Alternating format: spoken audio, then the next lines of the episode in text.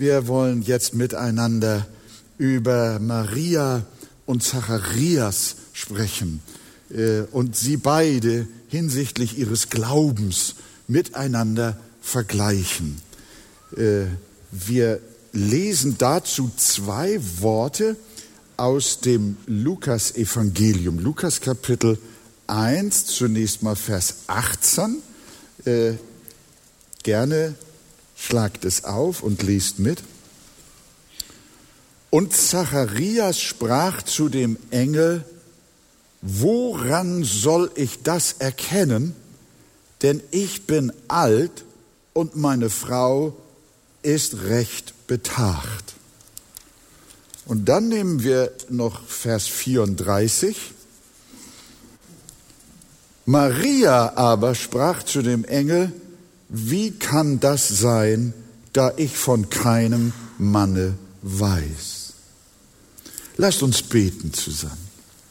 Unser Vater im Himmel, wir bitten dich jetzt, sprich durch dein Wort zu uns, wie du schon durch die wunderbaren Lieder zu uns gesprochen hast, durch den Lobpreis, die Gemeinschaft und alles, was wir gesehen und gehört haben.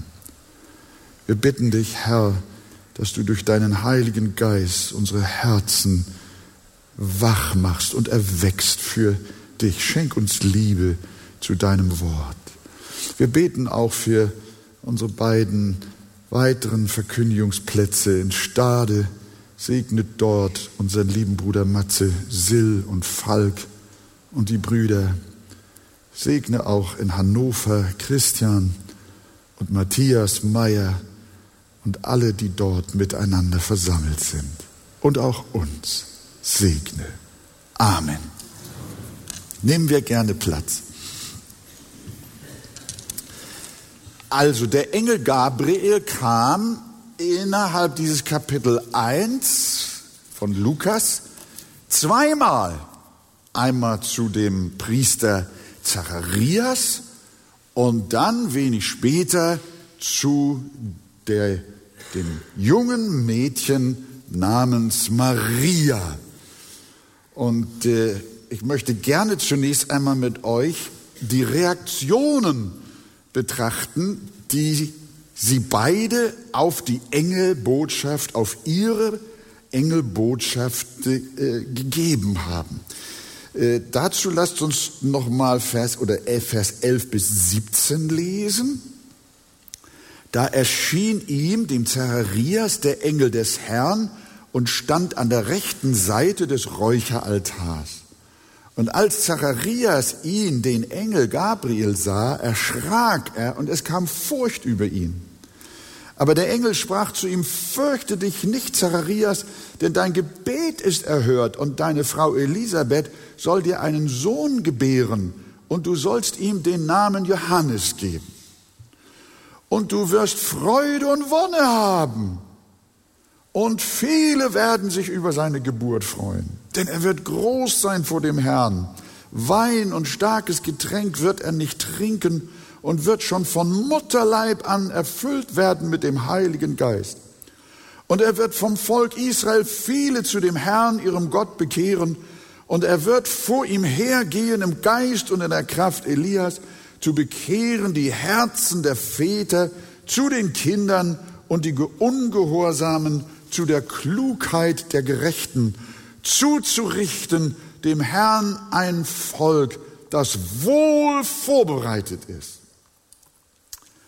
Also eine unglaublich schöne Ankündigung, die doch Freude, Zuversicht, Hoffnung, Dankbarkeit und Glauben hervorbringen sollte. Aber anstatt sich zu freuen und mit Begeisterung zu seiner Frau zu laufen und zu rufen, Elisabeth, Elisabeth, stell dir vor, du wirst schwanger werden, wir bekommen doch noch einen Sohn und der soll Johannes heißen. Komm, Süße, ich gebe dir einen Kuss. Ich habe eine wunderbare Botschaft für dich. Gott hat unser Leben hell gemacht und unsere Gebete erhört. Halleluja. Gleich geht's los.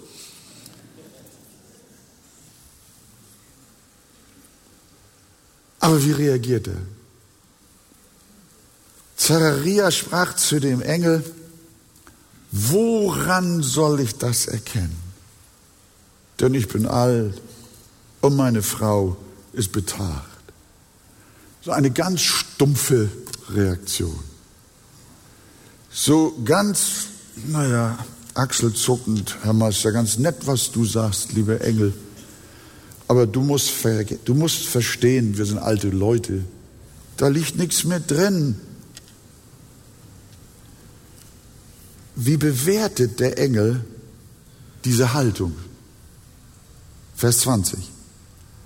Und siehe, du wirst stumm werden und nicht reden können bis zu dem Tag, an dem dies geschehen wird, weil du meinen Worten nicht geglaubt hast, die erfüllt werden sollen zu ihrer Zeit. Du hast nicht geglaubt. Eine Freudennachricht ohne Gleichen, aber im Herzen verweigert. Und nun schauen wir mal die Maria an. In Vers 28 bis 33 steht das, was der Engel zu ihr gesagt hat. Sei gegrüßt, du Begnadete. Der Herr ist mit dir. Fürchte dich nicht, Maria, du hast Gnade bei Gott gefunden. Siehe, du wirst schwanger werden und einen Sohn gebären, und du sollst ihm den Namen Jesus geben. Der wird groß sein und Sohn des Höchsten genannt werden. Und Gott, der Herr, wird ihm den Thron seines Vaters David geben. Und er wird König sein über das Haus Jakob in Ewigkeit. Und sein Reich wird kein Ende haben. Auch eine unbeschreiblich herrliche, ja man kann sagen atemberaubende Freudenbotschaft. Einen Sohn soll sie bekommen, der wird König sein und er soll den Thron Davids besitzen und sein Reich wird kein Ende haben. Maria, hast du das gehört? Wie reagierst du auf diese Botschaft deines Lebens? Und wie reagiert Maria? Vers 34. Da sprach Maria zu dem Engel, wie soll das zugehen, da ich doch von keinem Mann weiß? Wir sehen gleich noch, irgendwie klingt das gar nicht so anders als bei, als bei Zacharias. Und trotzdem bewertet die Schrift die Reaktion der Maria als Glaube. Später in Vers 45 bezeugt ihr nämlich Elisabeth durch den Heiligen Geist, Maria, selig bist du, die du geglaubt hast. Denn es wird vollendet werden, was dir gesagt ist von dem Herrn. Mein Mann glaubte nicht, sagt Elisabeth wahrscheinlich. Aber du hast geglaubt. Maria, glückselig bist du. Wir wollen versuchen, die, den Unterschied herauszufinden, der in den Worten scheinbar gar nicht so unterschiedlich klingt, die Reaktion. Sie ähneln sich eher. Und deswegen würde ich mal sagen, erst einmal ist da ein Unterschied zwischen den beiden, den nur Gott erkennt. Denn aufs erste gesehen reagieren die beiden gar nicht so unterschiedlich. Der eine hat gesagt, äh, woran soll ich das erkennen? Ich bin alt und meine Frau ist betagt und Maria hat gesagt, wie soll das zugehen? Denn ich weiß von keinem Mann. Maria äußerte eigentlich ja auch Bedenken. Und so klingt es ziemlich gleich.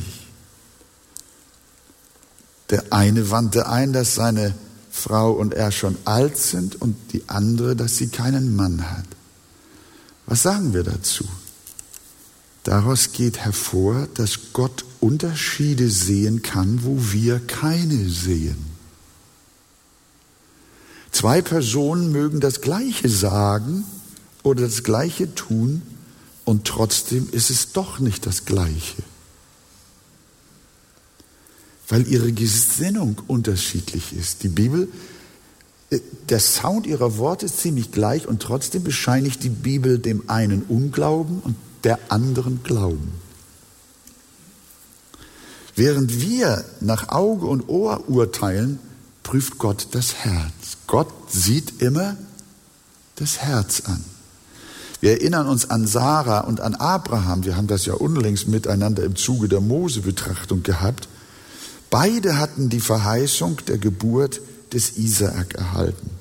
Von Abraham heißt es, da fiel er auf sein Angesicht und lachte. Und von Sarah lesen wir, sie lachte bei sich selbst. Von Abraham heißt es, Abraham, er lachte sogar laut. Und die, die Sarah, die lachte hinter der Tür, hinter der Zeltwand. So im Stillen kicherte sie. Aber interessant ist, dass Gott den Abraham wegen seines Lachens nicht tadelt. Aber die Sarah, die wird getadelt. Sie tun beide das Gleiche. Also wir merken, da kommt die Frage unserer Herzensbeschaffenheit zur Geltung. Die Frage ist, was war das Motiv des Lachens? Die Sarah lachte, weil sie die Geburt eines Sohnes in so hohem Alter für komisch hielt. Für sie war es buchstäblich zum Lachen. Es war närrisch. Aber Abraham lachte, weil er glaubte und er freute sich. Sein Lachen war Jubeln. Er war entzückt von dieser Verheißung. Beide taten dasselbe und doch wurde die eine gerücht und der andere nicht. Der Unterschied lag in ihrem Herzen. Und bitte, ich will euch jetzt nicht zu nahe treten, aber es kann sein, dass das hier jetzt gerade stattfindet. Denn wir sitzen im Gottesdienst und haben gerade die gleichen Lieder miteinander gesungen. Nach der gleichen Melodie. Aber es kann sein, dass in Gottes Ohr unser Singen doch sehr verschieden klingt. Verstehen wir das? Das Lied von den Lippen des einen mag ihm wohlgefallen, aber dasselbe Lied, das der andere genauso singt, das mag für, bei Gott wie ein Gespött sein. Ein Geplärre steht einmal. Ebenso ist es auch mit unseren Gebeten. Wir schließen gemeinsam die Augen und neigen unser Haupt oder heben auch unsere Hände. Und doch erkennt der Herr, wer mit seinen Gedanken umherschweift und ihn nur mit den Lippen ehrt, aber das Herz ferne von ihm ist. Er kennt auch, wer mit der ganzen Kraft seiner Seele betet und wer glaubt und wer nicht glaubt. Jesus warnt uns in der Bergpredigt davor, beim Beten einfach nur so zu plappern. Und es ist nichts dabei. Aber die Worte sind genauso wie der andere, der aus der, dieselben Worte aus der Tiefe seines Herzens spricht. Und deshalb möchten wir auch einander ermahnen, doch niemals nach dem zu richten, was vor Augen ist. Wir sollten die Menschen nie nach ihrem äußeren Gehabe einteilen, auch wenn das noch so fromm scheint. Wir müssen alle vor dem Richterstuhl Gottes erscheinen. Und erst da wird sich erweisen, wer wir wirklich sind. Und deswegen werden wir in der Schrift aufgefordert, nicht vor der Zeit zu richten. Es kommt der Tag, da wird Gott selber die Böcke von den Schafen trennen und jeder wird sein Teil bekommen. Und deshalb sagt der Psalm 139, erforsche mich Gott und erkenne mein Herz, prüfe mich und erkenne, wie ich's meine. Das ist entscheidend. Und unser Gebet sollte sein, heute Morgen, Herr, verleih mir aufrichtigen Glauben. aus einem ehrlichen Herzen. Lass mich freudig auf deine Verheißungen eingehen und nicht einfach nur eine Form der Religion ausüben. Das ist dieser innere Unterschied, den, den offensichtlich Gott nur erkannt hat, weshalb er der Maria fast bei den gleichen Worten bescheinigt, selig bist du, die du geglaubt hast. Und zu dem Zacharias gesagt wird, du wirst stumm sein, weil du nicht geglaubt hast. Ich will nun einen offensichtlichen Unterschied als nächstes mit euch besprechen, den nicht nur Gott, sondern auch wir erkennen. Und das ist der, dass Zacharias ein Priester war. Und was war Maria? Wir würden so in unserer Sprache sagen, sie war ein einfaches Mädchen, vom Lande vielleicht. Äh, sie hatte nicht die Bildung, diese theologische Bildung, die der Zacharias besessen hat. Zacharias war aufgrund seines Amtes und seines biblischen Wissens und seines Dienstes im Tempel verpflichtet, in einem höheren Grad von Glauben zu stehen, als das junge Kind einfachen Standes, nicht?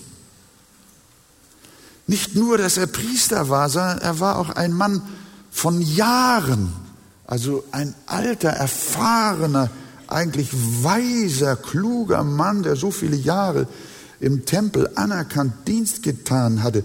Sollte er nicht ein Vater im Glauben sein? Wenn die Maria als unkundiges Mädchen nicht geglaubt hätte, hätte man es ihr ja nachsehen können. Die hat doch keine Bibelschule besucht, wie der alte Priester. Und sie konnte aufgrund ihrer Jugend auch noch nicht so viele Erfahrungen mit Gott gemacht haben, wie der alte Diener des Herrn. Äh, Mann, schau dir auch mal diese beiden unterschiedlichen Gestalten an wenn wir sagen würden, wer von beiden würde wohl glauben, dann würden wir sagen, der alte Priester, der wird glauben, der hat einen guten Draht zu Gott. Und die, die, die, das kleine Teenager-Mädchen, na Mann, die ist doch noch grün in den Ohren. Und das ist interessant. Der Alte, der glaubt nicht und die Junge, die glaubt. Da bin ich doch auch hängen geblieben, ihr Lieben. Das hat mich irgendwie angesprochen, dass ich dachte, Herr, wie ist denn das so bei uns in der Gemeinde? Da habe ich auch selber Angst gekriegt, habe ich gedacht, werden am Ende die Kinder noch besseren Glauben haben als ich? Ja, manchmal. Wir sollten drüber nachdenken. Denn den Leitern im Reiche Gottes kommt eine hohe Verantwortung zu den Pastoren und Ältesten, den Lehrern und Vorstehern. Unsere hohe Stellung verlangt, dass wir eigentlich ein Vorbild im Glauben sind. Ihr Lieben, wer ist älter als 30? Hier, hebt mal eure Hände. Dann sagt bitte jetzt mal Amen. Wer ist älter als 50? Jetzt sagt nochmal Amen. Es wird immer leiser, merkt ihr?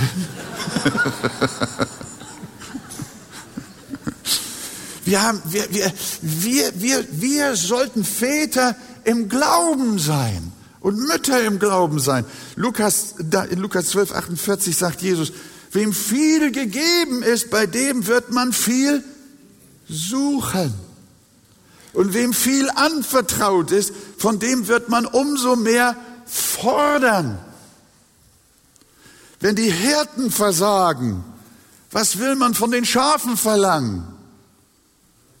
Wenn die Pastoren nicht mehr glauben, was ja im extremen Fall heute ja auch, auch Land auf Land ab zu sehen ist. Das ist, ja, das ist ja eine Tragik, wenn die Pastoren nicht mehr glauben, dass Christus von einer Jungfrau geboren ist und die volle Inspiration der Bibel in Frage stellen.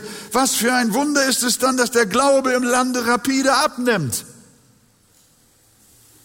Aber Gott sei Lob und Dank, der einfache Mensch ist oft weiser als die Theologen.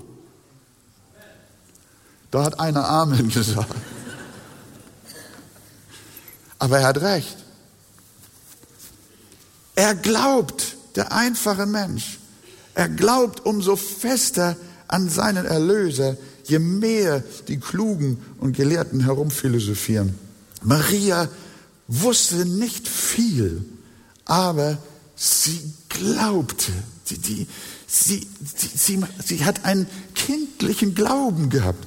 Ich habe von äh, zwei kleinen Jungs gelesen, die auf der Straße miteinander spielten, wie das früher ja üblich war. Und dann haben sie ein Flugzeug da im Himmel fliegen sehen. Und sagt der eine, Mann, das ist aber ein kleines Flugzeug. Nö, sagt der andere, das, wenn das auf der Erde stehen würde, das ist riesengroß. Und so sagte ja, wie groß meinst du denn? Und dann schreitet der da ein paar Meter ab und dann stechen, stecken sie schon die Größe des Flugzeugs ab, wie groß das da wohl sein wird, das da oben gerade geflogen ist. Und dann meint der eine, nee, sagt er, so groß, das kann nicht sein. Doch, sagt er, das ist noch viel zu klein, noch viel größer. Nein, sagt er, du spinnst, das kann nicht so groß sein. Doch, sagt er, mein Vater hat's gesagt. Ach, dein Vater spinnt, hat er dann gesagt. Dann fängt er an zu weinen und sagt, mein Vater spinnt nicht, sondern mein, was mein Vater sagt, das stimmt.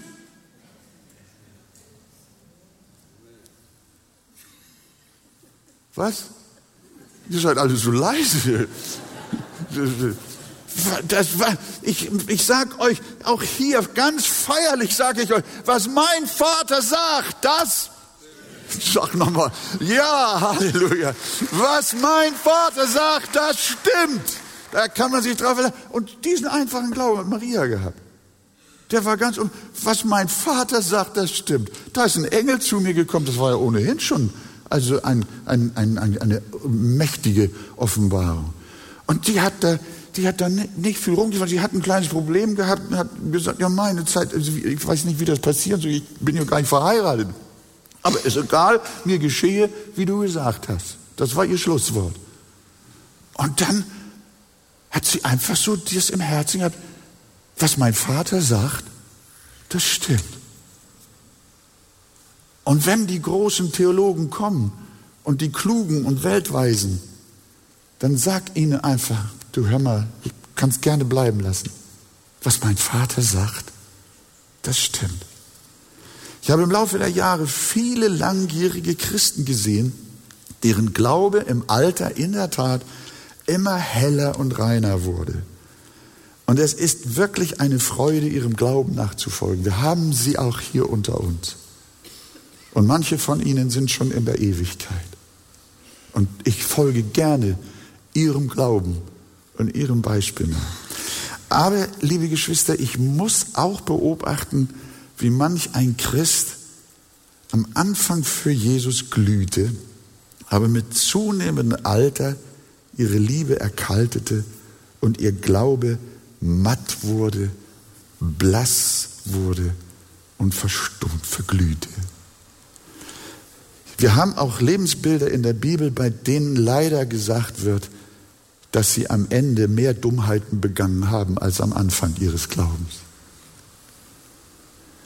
Und das ist tragisch. Ich sah auch Jungbekehrte, die ihre Bibel viel ernster nahmen als diese alten Hasen, die viel inniger mit Jesus lebten und ihm viel mehr vertrauten. Sie sind oft noch Kindlein im Glauben, geistliche Kindlein. Aber ihr Glaube ist schon so fest wie der der Maria, die dann am Ende gesagt hat, mir geschehe, wie du gesagt hast. Liebe Geschwister, der kindliche Glaube ist der beste Glaube. Und deshalb hat Jesus auch ein Kind in die Mitte der Anwesenden gestellt und gesagt, wenn ihr nicht werdet wie die Kinder. Er geht sogar so weit und sagt, dann verfehlt ihr das Reich Gottes. Gerade für uns erfahrene Christen, lasst, lasst nicht die, die Jungen an uns vorbeilaufen. Die, bitte nicht. Das heißt zwar, die Letzten werden die Ersten sein und wir Ersten gucken hinterher. Nein, lasst uns im Wettbewerb sein, im guten Wetteifer miteinander, im Glauben einander zu überholen im kindlichen Glauben Gott zu vertrauen, dass sein Wort die Wahrheit ist und wir ihn glauben. Diesen kindlichen Glauben, den hat der Zacharias verloren. Das sehen wir bei der nächsten Unterscheidung. Da ist nämlich noch eine Unterscheidung festzustellen. Jedenfalls habe ich sie feststellen können. Nämlich den, dass der alte Zacharias lange um ein Kind mit seiner Elisabeth gebetet hat. Steht buchstäblich da, wir schauen uns das gleich an. Und Maria hat überhaupt nicht für ein Kind gebetet. Wie sollte sie auch? Sie hatte nie mit einem Mann geschlafen und hatte auch nicht vor, das vor ihrer Hochzeit zu tun. Wie sollte sie da um ein Kind gebetet haben? Die Ankündigung des Engels kam für sie aus heiterem Himmel. Nicht im entferntesten hatte sie in ihrer derzeitigen Lebensphase an ein Kind gedacht, geschweige denn dafür gebetet. Aber bei Zacharias, da war das anders. In Vers 13 lesen wir, fürchte dich nicht, Zacharias, denn dein Gebet ist erhört. Das hat der Engel zu Maria nicht gesagt und auch nicht sagen können. Dein Gebet ist erhört. Und deine Frau Elisabeth wird dir einen Sohn gebären und du sollst ihm den Namen Johannes geben. Es ist verwunderlich, dass dann, als die Antwort auf sein Gebet kam, er nicht glaubte. Da bin ich auch drüber gestolpert. Elisabeth und er hatten doch unter der Kinderlosigkeit jahrelang gelitten. Das war doch, war doch ihr Trauma. Und in jener Zeit war das eine Schmach, kein Kind zu haben. Und sie hatten jahrelang darum gebetet. Jetzt hätte der Priester doch rufen müssen, juhu, wir bekommen ein Kind, endlich, Elisabeth. Der betet und betet und betet und betet. Und wenn es soweit ist, dann so, weiß ich auch nicht. Komische Gebete sind das. Er hätte einen Freudenschrei ausstoßen müssen und die ganze Gemeinde, die draußen auf ihn gewartet hat, hätte es hören müssen, aber stattdessen blieb alles still und buchstäblich stumm. Ich muss ganz ehrlich sagen, ich habe mich auch schon dabei ertappt, dass meine Fürbitten manchmal mehr Gepflogenheitscharakter als inniges Glaubensgebet waren.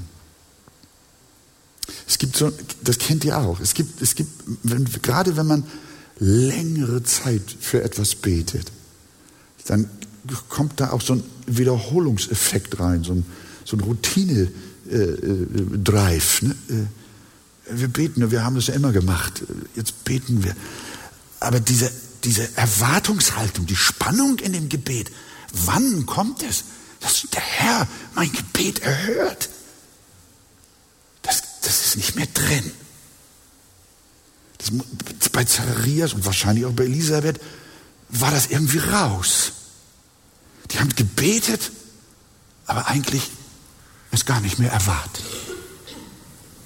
Ich habe von Eltern gehört, die jahrelang täglich für die Errettung ihres Kindes gebetet haben, aber kaum noch daran geglaubt haben.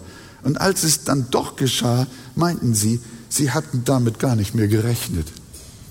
Da habe ich mal zu solchen lieben Leuten gesagt, wie kann denn das angehen? Wir beten und rechnen gar nicht mehr damit. Sie zweifelten wie die versammelten Gläubigen, die für den gefangenen Petrus gebetet hatten. Wisst ihr noch? Und als die Magd Rode erzählte, Petrus stünde vor der Tür, da meinten die da drin, sie sei von Sinn. Kann doch nicht sein, die beten, Setz den Petrus frei, Herr, brich die Riegel auf, erlöse ihn aus der Gefangenschaft, wir, wir bitten dich von Herzen darum, klingeling, drrr. Draußen steht Petrus, Rode geht hin, komm rein, du erst draußen, du spinnst. Wörtlich heißt es, sie sagt, sie meinten, sie seien von Sinnen. Sie haben noch gesagt, gesehen, hast du vielleicht jemand, das ist aber wahrscheinlich sein Engel oder sein Geist gewesen, aber nicht Petrus. Liebe Gemeinde, hier ist etwas, auch heute Morgen. Jetzt ist ein Appell an unser Glaubensleben. Wir alten Hasen, wir alten Routiniers. Oh, ihr Lieben, lasst uns nicht einfach nur so beten, unsere Lippen bewegen und irgendwie der, der Schneid ist nicht mehr drin. Das Feuer ist gar nicht mehr da. Das ist alles nur noch Asche. Früher hat's mal gebrannt. Früher haben wir mal geglaubt. Aber heute köchelt das alles nur noch so. Ah ja, Moment, wir müssen heute zum Gottesdienst. Ah ja, Moment, heute ist der Erste. Ja klar, heute ist der Erste. Ja, dann müssen wir zum Abendmahl. Oh, habe ich ganz vergessen, Abendmahl. Na ja, der Herr hat gesagt, komm zum Tisch des Herrn. Seine Einladung ist einfach für uns so ein Ding, ne? Liebe Gemeinde, der Zacharias, der lehrt uns was. Wir müssen aufpassen, dass unsere Gebete nicht zur frommen Pflichtübung verkommen, dass wir sie nicht gewohnheitsmäßig vor uns hinplappern. Wir sind ans Beten so gewöhnt, dass wir durcheinander geraten, wenn Gott tatsächlich erhört. Zacharias hat jahrelang gebetet und doch nicht geglaubt. Gott bewahre uns vor einem solchen Ritualchristentum. Wenn du betest, dann bete immer im Glauben und rechne konkret mit Gott. Ich möchte euch auch einladen, wenn wir das Krankengebet haben, beim, nach dem Abendmahl. Wir freuen uns jedes Mal über die Menschen, die so zahlreich nach vorne kommen. Aber bitte, ihr Lieben, macht das nicht aus Routinegründen. Macht das nicht sowohl wir als Leiter als auch ihr als die Gemeinde und die Fürbittesuchende. Kommt nicht einfach, weil es auf dem Programm steht, sondern wenn ihr kommt, dann kommt in großer Erwartung. Dann kommt in dem festen Glauben, dass Gott etwas tun wird. Wir feiern jedes Jahr 365 Gottesdienste oder noch mehr. Und wir haben uns an alle diese Gottesdienste gewöhnt. Und wir kommen rein, kommen wir noch in, mit der Erwartung, dass der Herr heute etwas tut mitten unter uns. Dass er etwas wirkt in unserem Leben. Dass er Seelen errettet. Lass uns nicht beten ein Leben lang und am Ende nicht glauben, wie Zacharias. Lasst uns die Maria zum Vorbild nehmen. Die hat gar nicht gewusst. Und als sie es hörte, da glaubte sie. Und sie vertraute dem Herrn in großem kindlichen Glauben. Zum Schluss, liebe Gemeinde, noch ein, ein Trost. Das muss ich auch euch noch sagen. Der Unglaube des Zacharias hinderte Gott dennoch nicht daran, seine Verheißungen wahrzumachen. Habt ihr das auch äh, aus dem Text sehen können? Der Engel Gottes beantwortete den Unglauben des Priesters nicht mit dem Ausruf, weil du nicht geglaubt hast, kann Gott nichts mehr tun. Und deshalb kann Johannes der Täufer nicht geboren werden. War das die Botschaft? Nein. Es heißt nicht, weil du nicht geglaubt hast, kann Gott nichts mehr tun. Nein, Gott änderte seinen Plan auch nicht, weil der Zacharias nicht geglaubt hat. Das muss ich ganz ehrlich sagen. Ich habe ich hab gesagt, Herr Jesus, das ist ja prima. Wenn ich denn jetzt versage, dann machst du doch, was du willst, nicht wahr? Wenn du mit mir nicht klarkommst, du, du, schaff, du schaffst das auch, wenn du einen Zweifler vorfindest. Ist das nicht schön? Es ist, es ist, es ist unfassbar, wie groß unser Gott ist. Gott änderte seinen Plan nicht. Seine Ratschlüsse sind nämlich von Ewigkeit her und unwandelbar, wie uns die Bibel ja lehrt. Niemand kann durch Zweifel oder Unglauben Gott in seinem heilsgeschichtlichen Handeln einen Strich durch die Rechnung machen. Das haben ja viele versucht. Herodes hat es versucht und, und äh, viele andere haben das versucht. Die Pharisäer haben das versucht. Sie wollten, wollten Jesus vorzeitig aus dem Wege räumen. Sie wollten alles durchschneiden. Aber die Stunde war noch nicht da. Und Gott hat gewacht über die Entwicklung der Heilsgeschichte, schon im Alten Testament wie auch im Neuen Testament. Und das tut er auch heute. Macht euch auch keine, keine Sorgen, wenn hier möglicherweise so viel Umwälzungen in unserem Land passieren. Gott sorgt dafür, dass der Glaube nicht aufhören wird. Er bringt sein Werk zu Ende. Sagt ihr Amen dazu? Er bringt sein Werk zu Ende, trotz eines Zacharias. Trotz unseres Unglaubens, trotz unseres Zweifelns, die von Gott festgesetzte Fülle der Zeit war gekommen. Und deshalb musste der geboren werden, der in Geist und Kraft des Elia vor dem Messias vorhergehen sollte. An dieser Festsetzung Gottes konnte auch der Unglaube eines Sterblichen nichts ändern. Gott kommt immer zu seinem Ziel. Wollen wir es mal zusammen sagen? Gott kommt immer zu seinem Ziel. Sag es mal richtig. Gott kommt immer zu seinem Ziel. Halleluja. Ja, es ist wahr. Aber da ist, da ist noch etwas. Der Engel des Herrn sagt auch nicht, Zacharias, weil du nicht geglaubt hast, besuche ich jetzt ein anderes Haus. Johannes soll einen gläubigen Vater haben. Nein, Gott hat keinen Plan B in der Schublade gehabt. Manchmal, manchmal wird so geredet, komische Theologie, das sind Menschen, die in der Bibel nicht wirklich zu Hause sind. Die sagen immer, äh, Gott hat immer einen Plan B. Gott hat nie einen Plan B. Weil, weil, weil Gott ist nicht ein Mensch, dass ihn irgendetwas gereut.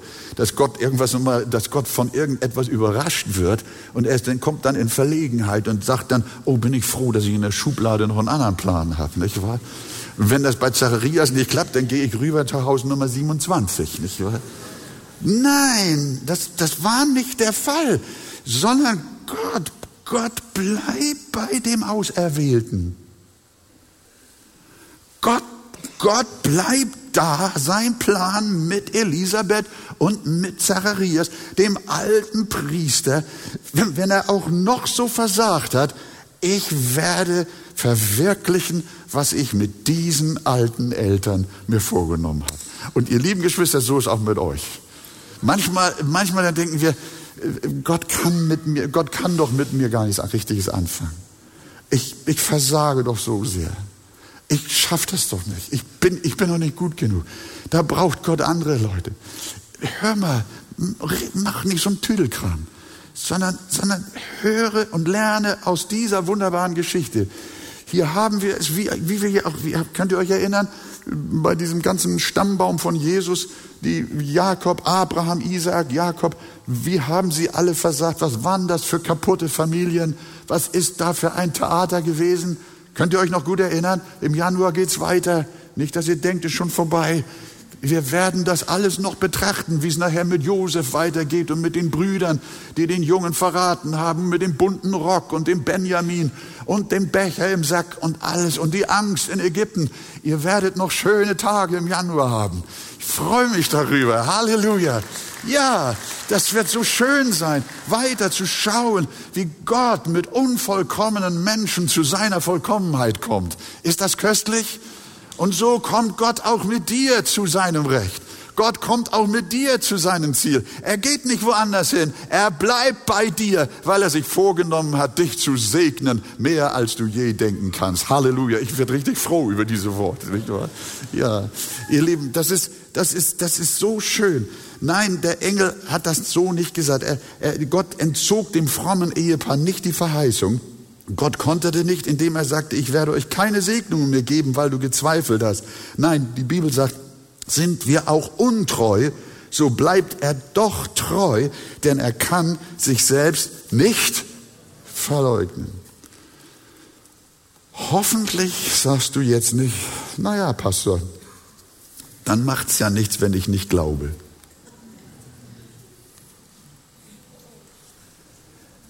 Unser Fleisch gibt manchmal solche, solche scheußlichen Reaktionen von sich, solche, eine, eine scheußliche, äh, sündhafte Logik, die gar keine Logik ist. Naja, dann macht es ja nichts, wenn ich nicht glaube. Wenn Gott sowieso zum Ziel kommt, ach, das ist doch schön, dann, dann, ist ja, dann ist es ja auch alles egal. Aber ich möchte dir Folgendes sagen. Dein Unglaube, das haben wir gesehen, Dein Unglaube schadet nicht Gott. Aber er schadet dir. Er hat dem Zacharias geschadet. Das dürfen wir nicht übersehen. Gott hat an Zacharias festgehalten, aber der Bursche, der ist nicht so einfach davongekommen. Was ist passiert? Der konnte nicht mehr reden, offensichtlich auch nicht mehr hören, der war taubstumm. Vers 62 sagt uns das, er winkte. Der Mann war, der war lahmgelegt. Und das war für ihn eine schreckliche Zeit, ihr Lieben. Und das möchte ich euch sagen, macht keine Dummheiten. Zweifelt nicht, sondern glaubt, sondern sagt, sprich mit jenem Mann, Herr, hilf meinem Unglauben. Möchte der Maria folgen, möchte den kindlichen Glauben haben. Ich möchte nicht zweifeln. Ein Fischer ging in Norwegen in einen Autosalon und sagt zu dem Verkäufer, ich möchte 16 Autos kaufen. 16. Der Inhaber stutzte und erwiderte kurz angeboten, gebunden, für Späße haben wir keine Zeit. Dann ist der Kunde rausgegangen zum Autosalon gegenüber. Da fahren nach einer Zeit 16 Autos vom Hof. Ja, dann fragt der, der geht darüber, sagt er, was haben die hier, haben die 16 Autos hier bei dir gekauft? Ja, ja, sagt er, das ist eine Gruppe von Fischern, die haben gut gefangen und die wollten nur Rabatt haben, haben alle 16 zusammen je ein Auto gekauft. Oh, kratzt der sich, die waren bei mir, sagt er, und ich habe gedacht, der macht einen Witz, nicht? Ihr lieben Geschwister, äh, das ist manchmal das Los der Skeptiker. Mach das nicht, das ist nur eine, eine, eine, eine, eine billige Geschichte da. Aber ich will dir ganz ehrlich sagen, wenn du dem Herrn nicht vertraust, hast du nicht nur Umsatzverlust. Wenn du dem Herrn nicht vertraust, nimmst du Schaden. Deine Seele nimmt Schaden. Du hast keine Stimme mehr. Du hast keine Botschaft mehr. Du hast keine Ausstrahlung mehr. Du hast keine Kraft mehr. Der Zweifler geht leer aus, muss unnötig leiden. Zacharias musste neun Monate taubstumm sein, denn der Engel hatte gesagt, weil du nicht geglaubt hast. Der Unglaube hat ihn krank gemacht. Der Unglaube führte zu einer Behinderung. Seine Zunge war gelähmt. Seine Ohren waren taub. Und das, äh, er konnte Gott nicht mehr im Tempel dienen und kein Loblied mehr singen. Er musste aus dem Verkehr gezogen werden. Er konnte kein Gebet mehr sprechen. Er konnte auch keinen Segen mehr sprechen. Er konnte kein Segen mehr sein. Was musste er vermissen und erleiden, weil er Gott und seiner Verheißung nicht geglaubt hat? Und ihr Lieben, es sind manchmal Menschen, die waren anfangs, als sie glaubten, waren sie wie Singvögel in der Gemeinde. Du hast ihre Lieder gehört und ihre Gebete sind zum Himmel gegangen und wir haben uns ihrer erfreut. Und nach einer gewissen Zeit sind sie stumm geworden wie ein Fisch. Der Unglaube, der Zweifel ist in ihr Leben gekommen. Und Gott möge uns lehren. Darum glaub du, wie die kindliche Maria. Glaube an Gottes Verheißungen, an sein Wort an das Heil in Christus, an sein Leiden und Sterben. Glaube an seine Auferstehung und sein baldiges Wiederkommen. Glaube daran, dass er dich treu durch alle Phasen deines Lebens hindurchtragen wird. Vertraue ihm jeden Tag neu für dein Leben und für deine Wege, für deine Familie, für deine Kinder, für deine Eltern. Vertraue ihm, dass er dich nach seinem Willen behütet auf allen deinen Wegen, dass er deine Seele bewahrt bewahrt und dich bis ans Ende zum ewigen Ziel bringt. Glaube an seine beständige Gegenwart in deinem Leben, an seine Innewohnung durch den Heiligen Geist in deinem Herzen. Ja, vertraue deinem Gott und fürchte dich nicht. Lebe im Glauben und nicht im Zweifeln. Sagt ihr Amen? Und das, liebe Gemeinde, das lehrt uns der Unterschied zwischen Maria und Zacharias. Welchem Beispiel möchtest du folgen? Lasst uns aufstehen.